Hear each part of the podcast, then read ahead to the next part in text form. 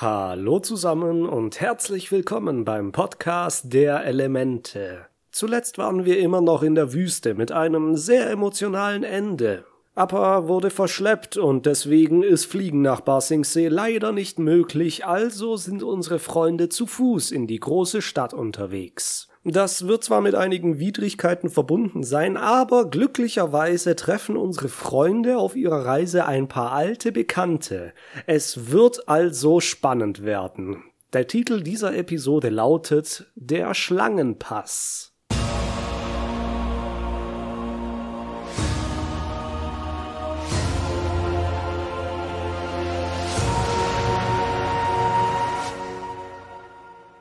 Bevor wir loslegen, müsste ich mich jedoch entschuldigen, dass die letzten Podcast-Folgen so unregelmäßig herauskamen. Ich bemühe mich eigentlich, alle zwei Wochen eine Folge hochzuladen, aber in letzter Zeit ist bei mir auf der Arbeit einfach sehr viel vorgefallen. Tausendmal Rufbereitschaft, plötzlich kommen alle Aufträge auf einmal, äh, ist ein bisschen stressig ab und zu. Umso mehr muss ich mich dafür bei euch bedanken, dass ihr den Podcast auch so fleißig hört. Ich sehe ja an den Zahlen auf Spotify und YouTube, dass immer mehr Leute mit einschalten. Das freut mich tierisch und dafür tausend Dank. Machen wir jetzt aber mal weiter mit dem Podcast. Wir starten an einem schönen Wasserfall. Sokka studiert gerade die Karten, die er noch aus der Wüste hat mitgehen lassen, und Aang nimmt ein kühlendes Bad im kleinen See. Kühl deshalb, weil sich Ahn mal eben in einen Eisblock bändigt. Die Wüste war wohl sehr heiß und jetzt tut so etwas richtig gut. Katara gönnt sich auch ein wenig Spaß und macht eine Wasserbändiger-Bombe. Sie springt ins Wasser und bändigt dabei eine riesige Welle, die alle wegspült. Sockers Karten werden dabei ziemlich durchnässt, aber das ist dank des Wasserbändigens überhaupt kein Problem. Sie fragen ihn nun nach einem guten Weg nach Ba Sing Se und Sokka hat tatsächlich einen praktischen Weg gefunden. Wir gucken parallel mal auch auf die Karte und wir sehen, dass sie sich gerade nördlich der Wüste befinden, irgendwo in diesem Grünstrich hier. Der schnellste Weg nach Ba Sing Se weiter in den Norden wäre dann der Schlangenpass. Das ist ein schmaler Landstrich, der den südwestlichen Teil des Erdkönigreichs mit dem im Nordosten und damit auch mit Ba Sing Se verbindet. Toff fragt, ob das wirklich die beste Route ist, aber Soccer besteht drauf. Er meint, wir hätten es natürlich sehr viel einfacher, wenn wir Appa noch hätten. Oh Mensch, Soccer, was musst du denn so unsensibel sein? Denk doch mal ein Aang. Der lässt sich davon aber scheinbar nicht zu sehr stören. Ein wenig verwunderlich nach der letzten Episode, wo er so angefressen war und am Ende richtig ausgerastet ist. Jetzt ist er recht ruhig, aber er wirkt auch irgendwie, ah, ich weiß nicht, distanziert, könnte man das sagen, als würde er sich nicht mehr mit dem Thema auseinandersetzen wollen, um, naja, sich selbst und die anderen zu schützen. Wir haben ja gesehen, was letzte Folge passiert ist. Vor allem Katara wirkt jetzt sehr unsicher nach dieser Antwort, aber wir werden schon noch sehen, wie diese Reise Aang beeinflussen wird und wie er sich während der Episode entwickelt. Jetzt erscheinen die ersten Leute, die wir schon in vorherigen Episoden haben kennenlernen dürfen. Es sind zwar keine ausschlaggebenden Charaktere, aber wir durften sie schon mal kurz sehen, als Suko alleine unterwegs war. Es ist der Mann mit seiner schwangeren Frau. Sie sind von der Feuernation vertrieben worden und ebenfalls auf der Flucht nach Ba Sing Se. Sie geben Ihnen den entscheidenden Tipp, nicht über den Schlangenpass zu gehen, denn das ist eine Route, die man nur in allerhöchster Not nehmen sollte. Es gibt einen sichereren Weg. In der Vollmondbucht stehen einige Fähren bereit, die die Flüchtlinge nach Basingsee übersetzen. Die Bucht liegt geschützt vor der Feuernation und man muss nicht über den gefährlichen Pass laufen. Also schließen sich unsere Freunde den Flüchtlingen an und gehen in die Vollmondbucht zu den Fähren. Wer bei diesen Schlagworten jetzt aber eher an Urlaub gedacht hat, der wird hier schwer enttäuscht sein, denn die Vollmondbucht gleicht eher einem Flüchtlingslager. Viele geflüchtete Menschen, die von der Feuernation vertrieben worden sind, sammeln sich hier in der Hoffnung, Tickets für die Überfahrt nach Ba Sing Se in die Sicherheit zu bekommen. Es herrscht Elend und Not und unsere Freunde sind bei dem Anblick erschüttert. Gerade als unsere Freunde die Bucht betreten, setzt eine Fähre ab. Auf ihr sind Iro und Suko. Die beiden haben letzte Folge mit der Hilfe des Weißen Lotus-Ordens auch die Wüste verlassen können und sind ebenfalls auf dem Weg nach Ba Sing Se. Iro wirkt ganz nachdenklich. Er erinnert sich an seine größte militärische Niederlage, als er noch in der Armee der Feuernation als General gedient hat, die in Ba Sing Se, dort, wo er seinen Sohn verloren hat. Heute scheint er es jedoch etwas leichter zu nehmen, denn er freut sich als Tourist wiederzukehren. Das ist ungefähr so, als wenn ein Amerikaner im Vietnam Urlaub macht. Äh, das hat schon irgendwie ein Geschmäckle. Suko sieht das aber etwas anders. Sie sind Flüchtlinge, genauso wie alle anderen hier auf diesem Schiff. Er nimmt einen Schluck aus einer Schale Suppe und spuckt sie sofort wieder aus. Sie ist verdorben und er regt sich fürchterlich auf. Er will so nicht mehr weiterleben. Dann quatscht ihn jemand von der Seite an. Jemanden, den wir auch bereits kennen. Und jemanden, den ich nicht besonders mag. Es ist Jet von den Freiheitskämpfern. Aus Staffel 1, erinnert ihr euch noch? Äh, naja, dieses Mal hat er nicht seine ganze Truppe dabei, sondern nur zwei. Es sind Smellerby und Longshot. Wo die anderen Freiheitskämpfer sind, das ist eine gute Frage. Was sie während der Serie machen, ist nicht genau bekannt, aber wir werden sie wiedersehen im ersten Comic, das nach der Serie spielt, nämlich in Yudao, einer Stadt und einer Kolonie der Feuernation. Wenn wir einen kurzen Blick auf die Karte werfen und hier mal eben einzeichnen, was von der Feuernation während des Krieges schon alles eingenommen worden ist, dann sehen wir, dass Jets Wald auch unter den besetzten Gebieten ist. Es ist sehr wahrscheinlich, dass sie nach der bitteren Niederlage gegen das Team Avatar den Wald haben verlassen müssen, da die Feuernation sicherlich immer mehr Truppen in dieses Gebiet geschickt hat. Dementsprechend war es recht opportun, dass die Vollmondbucht gar nicht so weit entfernt liegt. Und nun ist er hier, Jet, der tapfere Freiheitskämpfer, dieser noble, noble Held, der die Konfrontation mit der Feuernation nicht scheut, zieht den Schwanz ein und begibt sich auf ein Schiff hinter die Mauern von Ba Sing in Sicherheit. Oh, was für ein mutiger Krieger der Freiheit er doch ist. Ah, yes, wie ihr seht, ich kann ihn wirklich nicht leiden. Und wir kennen Jets Motive auch. Ihm geht es nicht um den Kampf nach Freiheit, sondern ihm geht es darum, der Feuernation und Feuerbändigern speziell eins reinzudrücken, unabhängig davon, ob sie jetzt am Krieg partizipieren oder nicht. Seine Motive konnten wir in seiner Episode schon zu Genüge betrachten. Er ist kein Freiheitskämpfer, er ist einfach nur ein rachsüchtiger Arsch. Und das wird sich weiterhin noch in Basing See zeigen. Wartet nur ab, wir kommen da noch hin. Jet fragt nun, ob er nicht Lust hätte, sich ihm anzuschließen und dem Kapitän Essen zu klauen, so dass sie hier als Flüchtlinge nicht mehr seine Reste essen müssten. Suko überlegt kurz und stimmt dann zu. Und dann lächelt Jet wieder auf diese eklige Weise. Oh mein Gott, das sieht man doch direkt. Ihm geht es nicht darum, den anderen zu helfen, sondern Suko für seine Sache zu rekrutieren. Ah, dieser Drecksack. Gehen wir wieder zurück zur Bucht, bevor ich mich noch mehr über diesen Jet aufrege.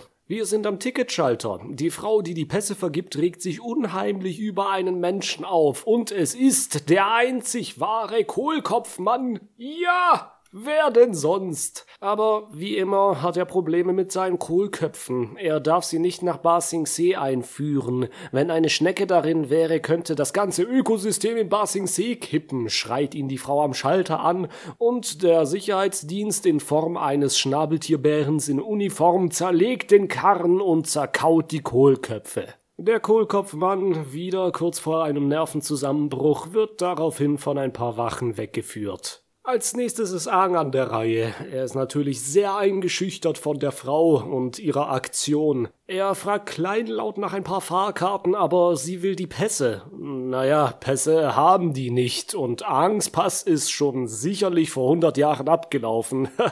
Versteht ihr? Auch das Avatar-Argument bringt hier leider nichts, denn es gibt ein paar Hochstapler, die verkleidet als Avatar versucht haben, sich Pässe zu Basing See zu erschleichen. Mit einem Blick auf Momo meint die Frau dann noch, dass Tiere nicht erlaubt wären. Bevor sie noch den Sicherheitsdienst ruft, übernimmt Toff die ganze Angelegenheit. Sie legt ihren Pass vor, natürlich mit dem glänzenden Beifong-Siegel. Und die Frau ist begeistert, so eine prominente Person sich gegenüberstehen zu haben und hat deswegen auch kein schlechtes Gewissen, ihr vier Fahrkarten anstatt nur einer abzustempeln. Die Schrift auf Toffs Ausweis lässt sich übrigens ungefähr so übersetzen. Erdkönigreich erster Klasse Ausweis, Toff Beifong erster Klasse Ausweis. Ist das so?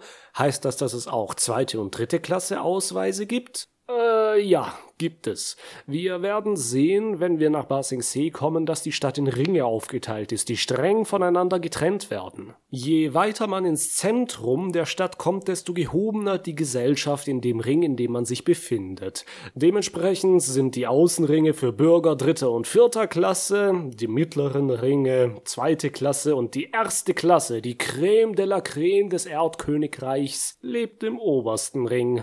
Ich glaube, ich habe es schon einmal erwähnt, das Erdkönigreich ist auf keinen Fall eine Demokratie und versucht noch nicht mal, seine Bürger gleich zu behandeln. In diesem System hat man es nur gut, wenn man vom Adel ist. Man ist von nobler Abstammung und dementsprechend ein Bürger erster Klasse, oder man kommt von einem Bauern und ist eben ein Bürger dritter Klasse. Aufstiegschancen gibt es so gut wie keine. Es ist eine strikte Hierarchie. König, Untertan, Leibeigener. Ohne viel Verhandlungsspielraum. Nicht gerade ein tolles System. Es sei denn, man ist toff, dann kann man sich relativ gut überall durchschummeln. Höhö. Mit den Tickets werden sie jetzt wohl problemlos zur Fähre gelangen können, aber da passiert es wieder. Es stellt sich eine Frau ihnen in den Weg. Sie geht Zocker ziemlich grob an und man denkt sich, oh Gott, was ist das denn jetzt? Aber dann küsst sie ihn auf die Wange. Hä? Wo kommt das denn jetzt her? Ganz ehrlich, als ich das zum ersten Mal gesehen habe, habe ich sie nicht erkannt, aber das hier ist Suki. Ganz ohne Make-up, ohne die Schminke der Kiyoshi-Kriegerinnen haben weder Sokka noch ich damals sie erkannt. Die Wiedersehensfreude ist jedenfalls groß. Sie reden ein wenig miteinander und Suki erzählt, dass sie mit den anderen Kiyoshi-Kriegerinnen, nachdem sie ein paar Flüchtlinge eskortiert haben, hier geblieben sind, um gerade hier, wo die meisten zusammenkommen, zu helfen. Jedoch mussten sie dafür ihre Schminke und Uniform ablegen, deswegen läuft sie äh, so verkleidet als Erdwache herum. Als sie dann aber erfährt, dass Appa verschwunden ist, macht sie sich große Sorgen um Aang. Sie fragt, ob es ihm gut geht. Alle blicken ihn besorgt an. Und Aang beginnt das jetzt zu nerven. Er sagt, ihm geht's gut und sie sollen aufhören, ihn so anzugucken. Bevor das aber noch weiter eskalieren kann, kommt die schwangere Frau mit ihrer Familie, die sie zuvor getroffen haben, zu ihnen. Sie flehen Aang an, ihnen zu helfen, denn ihnen wurden die Tickets und die Pässe gestohlen. Alles ist weg, sie werden nicht auf die Fähre kommen. Aang versucht nochmal mit der Ticketfrau am Schalter zu sprechen, aber diese Furie lässt nicht mit sich reden. Sie schreit und spuckt ihn an, es gibt keine Tickets, wenn sie keine Pässe haben. Dementsprechend muss Aang sich hier geschlagen geben und ich glaube, selbst Toff mit ihrem Ausweis kann da nichts mehr drehen, denn sie hat ja schon einmal vier Tickets geholt. Deswegen fasst Aang nun den Beschluss, sie sicher über den Schlangenpass zu führen. Sie wollen gerade aufbrechen, da kommt Suki ihnen noch hinterher. Sie hat wieder ihre Kiyoshi-Kriegerinnen-Uniform an und ist auch wieder geschminkt. Sie sagt, sie will sie begleiten. Sokka ist dann aber irgendwie skeptisch. Er wirkt sehr besorgt, freut sich aber doch irgendwie, dass Suki dann mitkommt. Ja, warum ist Sokka nicht so begeistert? Wir werden es noch herausfinden und der Grund dafür ist ein wenig herzzerreißend. Jetzt machen wir aber einen Schnitt und sehen, dass unsere Freunde bereits am Schlangenpass angekommen sind. Es ist tatsächlich nur ein sehr, sehr enger Landstrich, der übers Wasser geht. Der Eingang ist ein großer Torbogen, auf dem Schlangenpass draufsteht und in den Pfosten ist von Hand noch etwas reingeschnitzt. Da steht, gebt die Hoffnung lieber auf. Das ist eine kleine Anspielung auf die göttliche Komödie. Dort steht auf den Pforten der Hölle auch, die, die hier durchgehen, lasst alle Hoffnung fahren.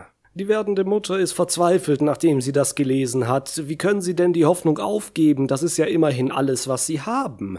Aang, der gerade sowieso ein wenig im Modus ist wegen Appa, sagt, dass die Mönche ihm einmal beigebracht hätten, dass Hoffnung nur eine Illusion sei. Im Sinne von Hoffnung wird sie nicht über den Schlangenpass führen, nein, sie müssen es selbst tun. Da kann man hoffen, so viel man will, wenn man nicht in die Puschen kommt, verändert sich auch nix. Deswegen will Aang die Hoffnung also aufgeben, um voranzukommen. Macht das Sinn? Äh, ich weiß es nicht. Ich erinnere mich da an ein ziemlich grausames Tierexperiment, von dem ich mal gelesen habe. Es ging darum, ob Ratten Hoffnung empfinden. Man hat die Tiere ins Wasser geworfen, ohne ihnen eine Möglichkeit zu geben, aus dem Becken zu entkommen, und nach einiger Zeit sind sie vom Schwimmen ermüdet und sind ertrunken. Das wird auch mit einer anderen Gruppe von Tieren gemacht, die aber nach einer kurzen Zeit eine Insel ins Wasser gelegt bekommen und so sich für einen Moment vom Ertrinken erholen können. Dann hat man diese Ratten aber wieder ins Wasser geschmissen und sie haben dann länger ausgehalten als jene, die gar nicht auf die Insel durften. Daraus hat man dann geschlussfolgert, dass wenn die Ratte einmal die Hoffnung gehabt hat, dass Rettung kommt, kann sie länger durchhalten, um auf weitere Rettung zu warten. In dem Sinne konnte man also demonstrieren, dass Ratten Hoffnung empfinden und dadurch auch stärker angespornt werden. Äh, was das jetzt über den Menschen aussagt, weiß ich nicht. Man kann da vielleicht einige Parallelen sehen, aber dafür muss man doch keine Ratten ertränken. Lass das mit den Tierversuchen, das ist echt uncool. Aang fährt aber, wie gesagt, immer noch die Es ist alles sinnlos ohne Appa-Schiene und deswegen ist es für ihn ein leichtes, die Hoffnung als Illusion abzutun. Katara ist nach diesen Worten nicht nur besorgt, sondern schon beinahe empört. Aber sie bringen die Gruppe jedenfalls voran. Aang schreitet motiviert durch den Torbogen und sie gehen über den Schlangenpass. Während sie jetzt also über den Schlangenpass gehen, erzählt Suki, dass die Feuernation den westlichen Teil des Sees kontrolliert und da scheinbar etwas Großes plant. Der östliche Teil des Sees ist immer noch Erdkönigreich bzw. Flüchtlingsroute, denn da schippern gerade alle Boote hinüber. Die Feuernation plant da also etwas Großes. Was könnte das wohl sein? Hm, werden wir das in der nächsten Folge vielleicht herausfinden? Ganz bestimmt, aber das will ich schon mal vorausnehmen. In der nächsten Folge geht es natürlich um diesen Riesenbohrer, der in Basing See eindringen will. Und die Feuernation hat die Kontrolle dieses Sees natürlich genutzt, um die ganzen Teile und die große Maschinerie, die der Bohrer beherbergt, hinüberzubringen und in Richtung Basing See zu schaffen. Wenn wir einen genaueren Blick auf diese schön illustrierte Karte sehen, dann sehen wir natürlich die Boote. Die fahren in den Hafen, der auch gleichzeitig ein Bahnhof ist, und da fährt der Zug direkt nach Basingsee rein. Aang und die anderen werden später an diesem Gebirge hier rauskommen und zu Fuß nach Basingsee gehen, während die Feuernation von der anderen Seite des Passes gemütlich ohne Hindernisse und womöglich noch unbeobachtet das Riesending an die Mauer schaffen konnte. Aber keine Eile, dazu kommen wir ja erst in der nächsten Folge. Auf dem westlichen Teil des Sees patrouilliert auch gerade ein Schiff der Feuernation. Es wird auf sie aufmerksam, als der werdende Papa vom Gehweg abkommt. Er rutscht herab, Toff kann ihn gerade noch retten, aber dann fangen die Feuerbändiger an, auf sie zu schießen. Aang kann ein Katapultgeschoss abwehren, das andere kracht aber auf den Pass und lässt eine Gerölllawine los, die Toff problemlos abwehrt. Die Steine hätten hier jetzt eigentlich Suki getroffen, aber Sokka konnte tapfer dazwischen springen und sie aus dem Weg räumen. Äh, Toff hat trotzdem ihn gerettet, also Sokka hat da echt nicht viel dran gemacht, aber er hat sich sehr um Suki gesorgt und wollte sie beschützen. Merkt euch dieses Verhalten mal, denn genau das spielt später für Sokka und Suki in dieser Folge noch eine wichtige Rolle. Das Schiff der Feuernation kann ihnen aber nicht mehr folgen, denn durch Aangs abgewehrtes Geschoss steht es nun in Flammen.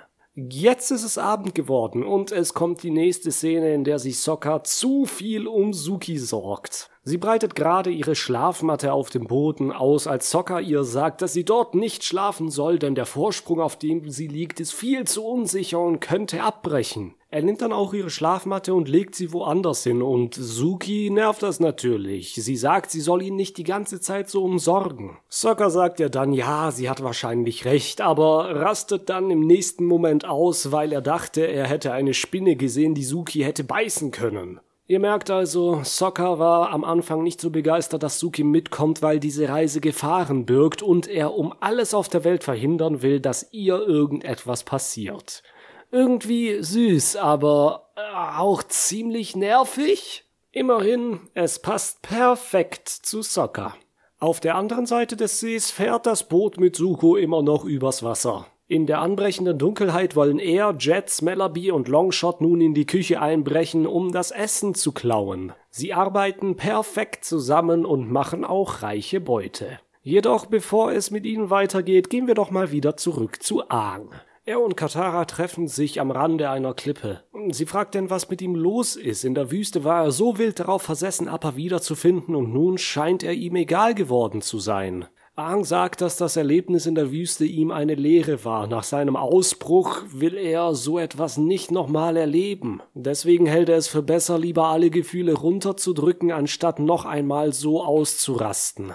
Naja, und damit drückt er auch alles andere weg. Die Hoffnung, die Liebe, einfach alles. Katara sagt, dass sie ihn versteht und will ihn in den Arm nehmen, aber Aang ist nicht danach. Wie gesagt, alles weggedrückt. Er verbeugt sich einfach förmlich vor ihr und geht dann. Da legt er aber richtig depressive Züge an den Tag. Kein Lebensmut, keine Hoffnung, keine Umarmung von Katara. Ah, Mensch, Aang.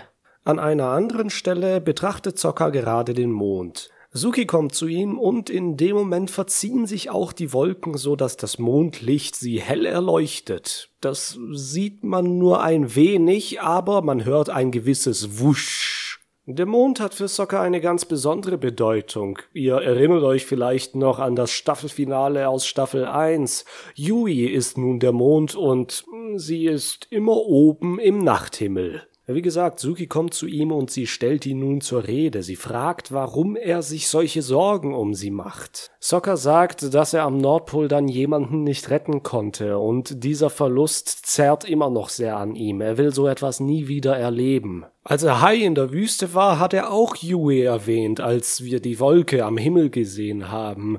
Die Sache arbeitet wohl noch ziemlich in ihm.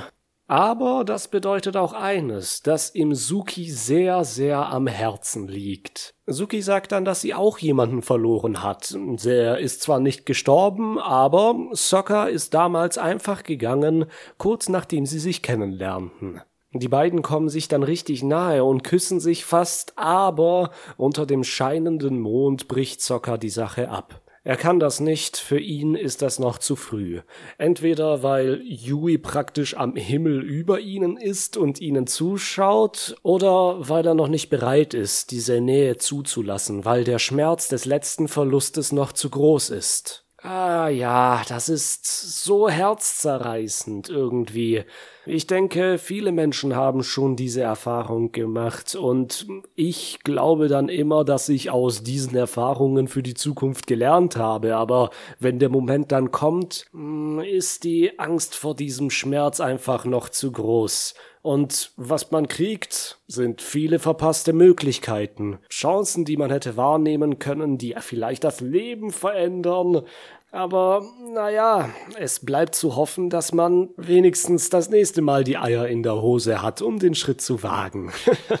Sokka hat diesen Schritt jetzt noch nicht gemacht und vielleicht macht er ihn irgendwann anders, aber heute noch nicht. Suki ist sehr verständnisvoll, sie entschuldigt sich und kann das alles nachvollziehen. Sokka geht nun und wir machen einen Sprung wieder auf das Schiff. Suko und Jet verteilen das Essen, das sie aus der Küche gestohlen haben. Iro unterhält sich ein wenig mit Smellerby und hält sie zuerst für einen Jungen. Sie stürmt beleidigt weg, aber Longshot holt sie wieder zurück. Ohne ein Wort zu sagen, weiß sie, was er ihr mitteilen will, und die Wogen sind wieder geglättet.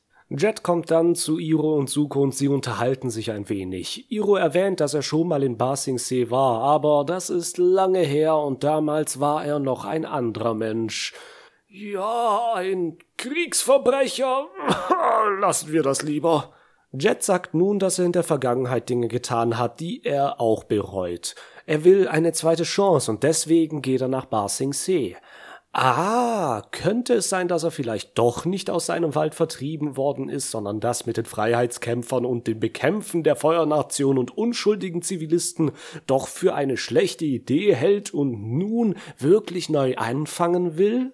Iro hält das auf jeden Fall für sehr löblich. Er glaubt fest daran, dass wenn Menschen sich ändern wollen, dann können sie es auch. Mit einem Blick auf Suko. Aber dann zoomt die Kamera auf Jets Gesicht und die Musik schwillt bedrohlich an. Er sieht ernst aus. Meint er das mit der zweiten Chance vielleicht nicht so, wie er es gesagt hat? Äh, ich glaube schon. Für Jet verdient natürlich jeder eine zweite Chance und einen Neuanfang.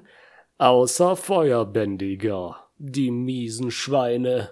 Den ganzen Auftritt, den er hier in dieser Episode hat, wirkt er so hasszerfressen, so verkrampft. Er guckt immer ganz böse, er versucht Suko zu rekrutieren und er wirkt einfach unauthentisch. Also jedenfalls für mich, aber da ist schon sehr viel Antipathie mit dabei.